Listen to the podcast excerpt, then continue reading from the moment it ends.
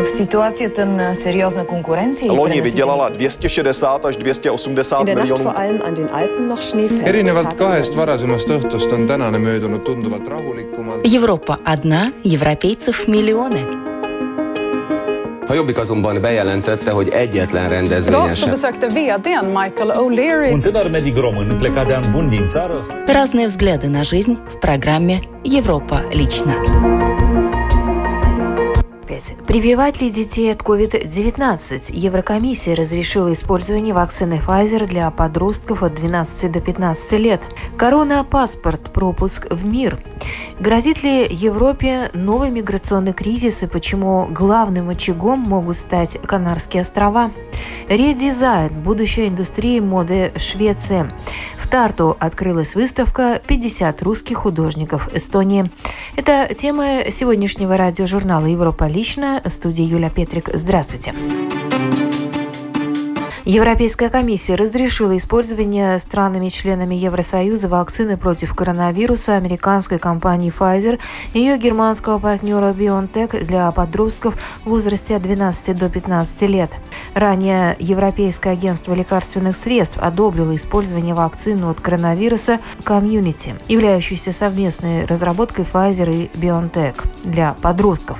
Это первая вакцина от коронавируса, которая одобрена для использования среди лиц этой возрастной категории. В связи с этим в Чехии поднимается сразу несколько вопросов от необходимости обязательной вакцинации детей до дистрибьюции препарата среди педиатров.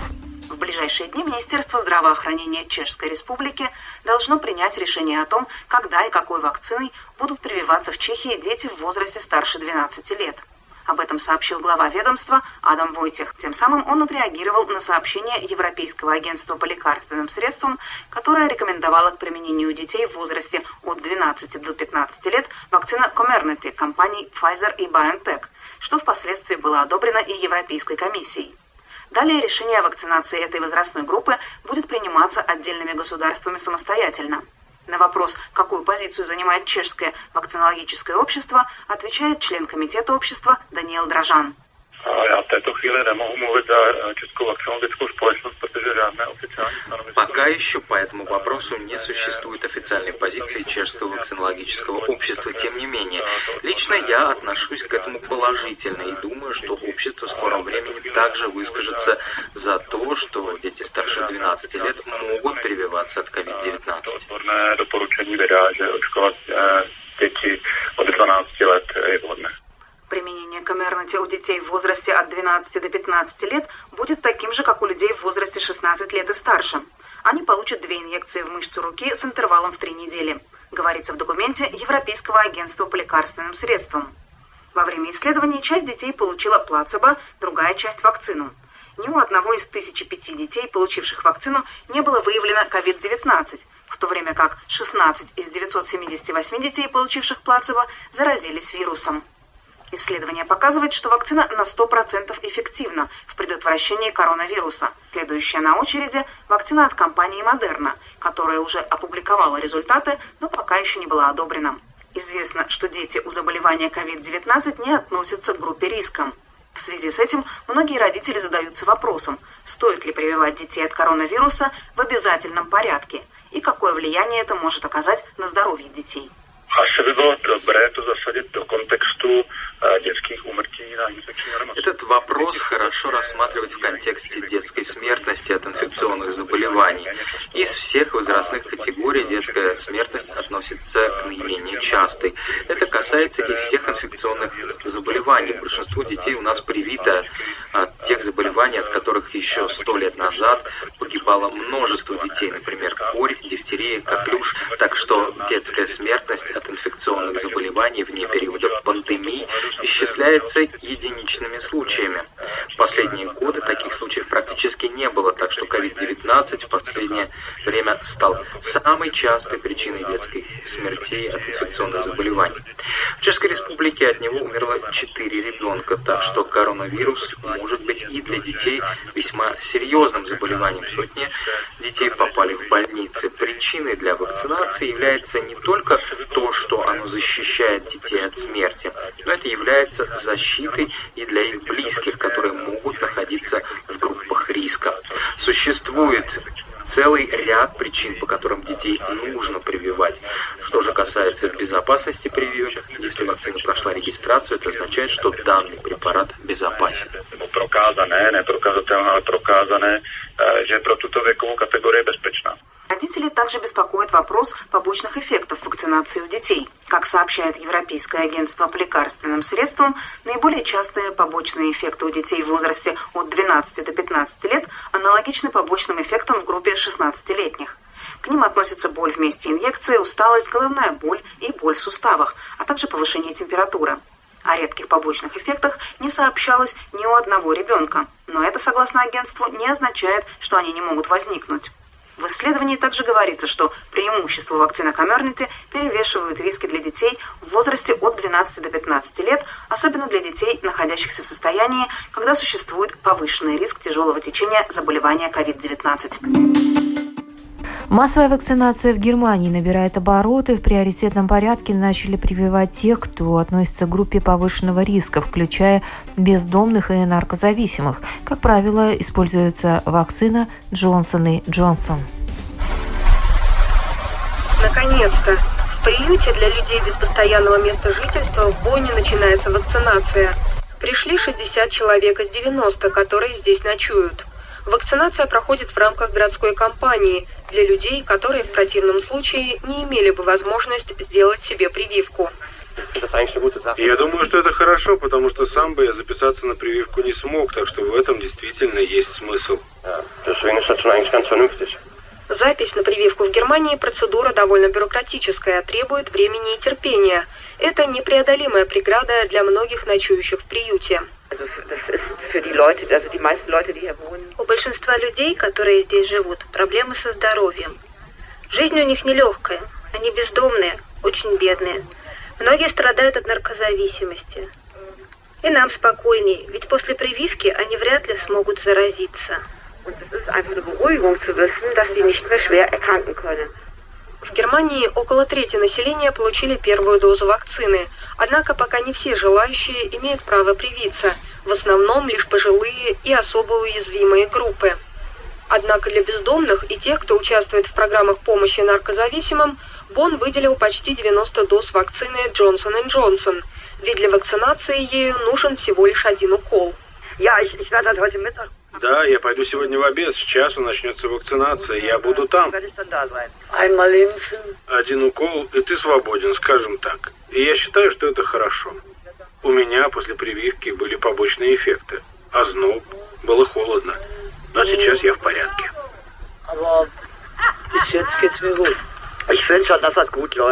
Как по мне, все идет хорошо. Сначала вакцинация шла медленно, но, как всегда это у немцев, они долго запрягают, но теперь все в порядке. Теперь по всей Германии, как и в Бонне, планируют делать прививки от ковида особо уязвимым группам без очереди. Корона-паспорт-пропуск в мир. Чем больше набирает обороты массовая вакцинация от ковида, тем громче звучат призывы к введению так называемых коронапаспортов. В Дании их уже ввели в обращение. Что о них говорят датчане в сюжете Deutsche Welle. Общественная жизнь в Дании снова бурлит. Конечно, мы счастливы, что снова открыты. А пропуском в мир нормальной жизни в закрытых помещениях или больших группах людей является коронапаспорт. Доказательство того, что вы вакцинированы или выздоровели, или в течение последних 72 часов сдали негативный тест на коронавирус. Большинство используют мобильное приложение. Владелец фитнес-клуба Эмиль Люкагард после возобновления тренировок в помещении разработал собственную пропускную систему. Обычно первый, кто приходит, проверяет коронапаспорта у присутствующих и надевает вот эту маленькую шапку, чтобы все знали, что это дежурный по короне. Корона офицер. Около 20% датчан полностью вакцинированы, а все остальные должны раз в три дня сдавать тесты на коронавирус. Иначе коронапаспорт недействителен. В очереди можно простоять и полчаса, и 40 минут. Это стоит того, да. В Дании самый высокий в Европе уровень тестирования. Каждый день тест на коронавирус дают полмиллиона датчан, примерно 8% от всего населения. Каждый день и даже каждый час мы видим число инфицированных в Дании. Мы точно знаем, где они сдавали тесты и где они живут. Нильсон говорит, что благодаря этой системе сбора данных местные власти имеют возможность оперативно реагировать на вспышки заболевания. Однако защитники прав граждан на конфиденциальность настаивают на том, чтобы список персональных данных тех, кто получает коронапаспорта, был строго ограничен. Последняя версия мобильного приложения позволяет пользователю сохранять практически полную анонимность. Даже если мы находимся в столь серьезной ситуации, когда общество борется с эпидемией, нам все равно не стоило бы отбрасывать наши базовые принципы, касающиеся защиты личных данных. Но есть и те, кому кажется, что требование постоянного мониторинга для участия в общественной жизни – не что иное, как нарушение их прав. Я не хочу сдавать тесты только ради того, чтобы куда-то попасть, если я себя прекрасно чувствую. Али Суфи недоволен национальной стратегией по борьбе с коронавирусом. Коронапаспорт для него – это пример государственного контроля. С какой стати власти должны знать, как часто вы ходите на профсоюзные заседания, как часто вы посещаете фитнес-клубы и другие сведения о вашей жизни? Однако большинство датчан рады новой системе. Для них это пропуск в долгожданную свободу а один предприимчивый бар открыл свой центр тестирования на коронавирус, сделав ожидание пресловутого зеленого света комфортнее с пивом в руке. Грозит ли Европе новый миграционный кризис и почему главным очагом могут стать Канарские острова? В последние месяцы тысячи мигрантов и беженцев добрались до Канарских островов. Они мечтают попасть на материковую часть Испании, но это непросто. Многие мигранты отправляются в новое путешествие, еще раз рискуя жизнью. Они не ищут наркотики или контрафактные сигареты. Они ищут людей – Беженцы из Северной Африки часто пытаются добраться из гавани Гран-Канарии на материковую часть Испании. Как, например, этот молодой человек, сфотографированный работником порта. Водитель грузовика Рафаэль лично проводит последнюю проверку. Всего несколько недель назад он обнаружил на борту нелегалов. Двое были здесь, и еще двое были там, дальше. Были следы взлома. Мне пришлось позвонить своему боссу, потому что печать сломали. Если бы я не нашел их и включил систему охлаждения в дороге, они замерзли бы до смерти. Беженцы прибывают на Канарские острова с побережья Северной Африки. Менее 100 километров здесь разделяют беженцев из Африки от ЕС. Но большинство из десятков тысяч людей, проделавших этот путь, хотят двигаться дальше. Для начала на материковую часть Испании, в более чем тысячи километров отсюда. Испанские власти сделали все возможное, чтобы здесь не образовался новый миграционный маршрут. В итоге значительная часть беженцев застряла на Канарах. Легальной возможности сразу отправиться на материк у них нет. Некоторые рискуют жизнью, чтобы уехать. Суд признал незаконным запрет беженцам покидать Канарские острова и выезжать на материк. Даниэль Аренсибия выиграл дело. Вы не можете просто превратить целый регион в тюрьму. Суд дал это абсолютно ясно понять. В ходе ускоренного слушания судья заявил, что полиция должна немедленно прекратить блокировать беженцев на острове. Это постановление должно сократить число молодых людей, которые с риском для жизни прячутся под днищем грузовиков, просто чтобы добраться из одной части Испании в другую. Сначала она нам нравится, потом мы ее выбрасываем. Речь об одежде. Некогда ультрамодный наряд отправляется в мусорный контейнер или, в лучшем случае, отдается на благотворительность. Дизайнеры Швеции, напротив, мастериты из отслуживших свое вещей новые и модно, и окружающая среда не страдает. Революцию можно совершить и с помощью швейной машинки. По крайней мере, маленькую, говорит Анна Линдстрём. Дизайнер исследует альтернативные пути развития индустрии моды. Вместо того, чтобы постоянно производить новое, надо наконец-то научиться использовать старое. Окружающей среде пошло бы на пользу, если бы из старой одежды делали новую. Они уничтожали бы ее, измельчая, а затем все начиная сначала. Мы должны продлить срок использования товаров. Это поможет не только окружающей среде, я считаю, есть еще и творческий потенциал. Alltså, det finns ju en kreativ potential. Этим Анна Линдстрём занимается в текстильном университете города Буроса на юго-западе Швеции. Для этого даже есть специальный термин – редизайн. После того, как выбрасывают непроданные или старые товары, Анна как раз начинает работать. Ведь то, что для одних стало ненужным, для других – настоящий клад. Эти футболки выбросила фирма по аренде спецодежды. Потому что где-то были дырки, где-то оторваны пуговицы. Я придумала новый дизайн для молодого бренда. Мы добавили яркий шов и логотип и покрасили их. В соцсетях Анна показывает, что можно сделать из старой одежды. Все вещи она перекроила или предложила новые комбинации тканей. Сначала над ней подшучивали, рассказывает Анна. Но теперь многие компании поняли, насколько важно думать и об окружающей среде, не производить постоянно новые товары. Важно это в том числе и для имиджа. Когда на нее вышла крупная шведская сеть модной одежды, Анна предложила работать исключительно с вещами из секонд-хенда. Из старого она делает новое, впервые в больших количествах. Пять тысяч штук, рубашки и пиджаки. Если мы сделаем небольшую коллекцию и она не окупится, это останется нишевым продуктом. Но если из этого получится сделать бизнес-модель, то мы сможем заработать столько же, сколько и на обычной коллекции. Я думаю, эта идея может стать успешной. Новые коллекции поступают в магазины каждый месяц. Процесс производства ускоряется и дешевеет. Потребители недолго носят вещи, быстрее покупают новые. То, что не продается, оказывается на свалке. Но, возможно, эта машина могла бы помочь уменьшить гору текстильных отходов. В компании по утилизации мусора в Мальмё тестируют, как старую одежду можно переработать в промышленных масштабах. Здесь машина делает то, что не могут люди. Например, она определяет точное соотношение волокон хлопка или полиэстера. Это важно для последующей обработки. Таким образом, из этих частей можно получить новые ткани. Проблема в том, что текстиль очень дешевый, так что не было никаких экономических стимулов перерабатывать старую одежду. Теперь все ставят перед собой амбициозные цели и хотят использовать больше переработанных материалов. Увеличивается количество. Это одна из причин, почему необходима автоматическая сортировка. По словам дизайнера Анны Линдстрём, чтобы гора текстильных отходов уменьшилась, каждый должен изменить свои потребительские привычки. В рамках одного проекта, например, она призвала полгода не покупать новую одежду. Жан Боско так и сделал.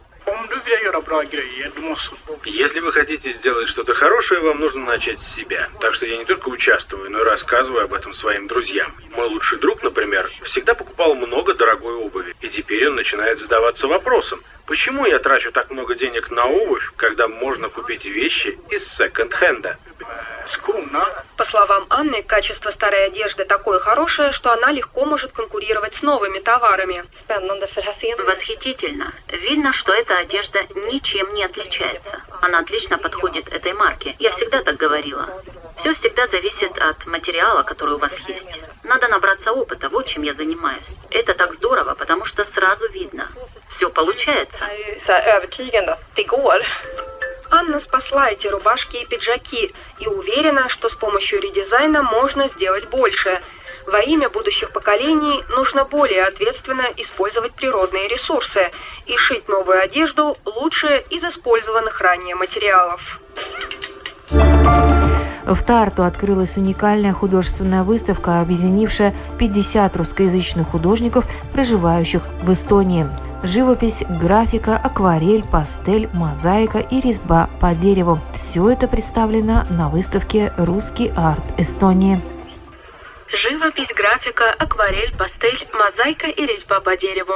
Выставка «Русский арт Эстонии» объединила под одной крышей 50 местных русскоязычных художников, чьи работы интересуют коллекционеров по всему миру, но при этом на родине о них знают неоправданно мало, считает автор идеи и куратор выставки. Так много хороших художников, э, русских художников Эстонии, и они, можно сказать, безвестны в Эстонии и в Тарту. В Тарту безвестны. В Таллине их знают, в Эдовирума знают, а в Тарту совсем, можно сказать, ну, почти ноль. В общей сложности 145 произведений в различных жанрах и техниках призваны ситуацию исправить. При выборе экспонируемых картин авторам была дана полная свобода. Это, например, свежая работа тартуского художника, навеянная пандемией и ее последствиями. Я не мог видеть, конечно, работы, которые будут представлены, Но я не, не, немного знаком с э, таллинскими, в первую очередь, э, художниками. Подумал, что, ну, наверное, мои, мои работы надо какие-то немножко другие. Я не пишу портреты, я не пишу натюрморты. Как правило, это более, сказал, сложные, сложные работы. И чтобы было, в общем-то, ну, интереснее немножко. Нарвская художница Елена Сабинина решила выгулять давно залежавшиеся полотна. Когда-то они были выполнены с помощью красителей для текстиля, которые использовали на Кренгольме, но которые, увы, давно засохли. Холсты, однако, краску сохранили и, словно фотографии из альбома, переносят в прошлое автора, напоминая о пережитых эмоциях и состоянии души. Мы с коллегой поехали на фестиваль э, в Литву, и он попросил меня войти в фестиваль. У него было много картин пластических, и я создала такой, это назывался спектакль «Мидгард», и я там танцевала. И это происходило 40 минут, так что э, такая усталость была, я спускаюсь в зал и ногой задела первый ряд, и ряд весь упал. А, а работники сцены говорят, нормально. И вот в этом состоянии вот такая прибывает опущенные руки, вот так родилась вот эта э, Фрея. Выставка в концертном доме театра Ванна Муйне будет открыта до сентября, а в ноябре на месяц работы переместятся в Национальный музей Эстонии. На этом программа «Европа лично» сегодня подошла к своему завершению. В передаче были использованы материалы медиахолдинга Deutsche Welle, эстонской общественной телерадиокомпании и радио Прагу Интернешнл. В студии была Юлия Петрик. Встретимся на будущей неделе с новыми событиями.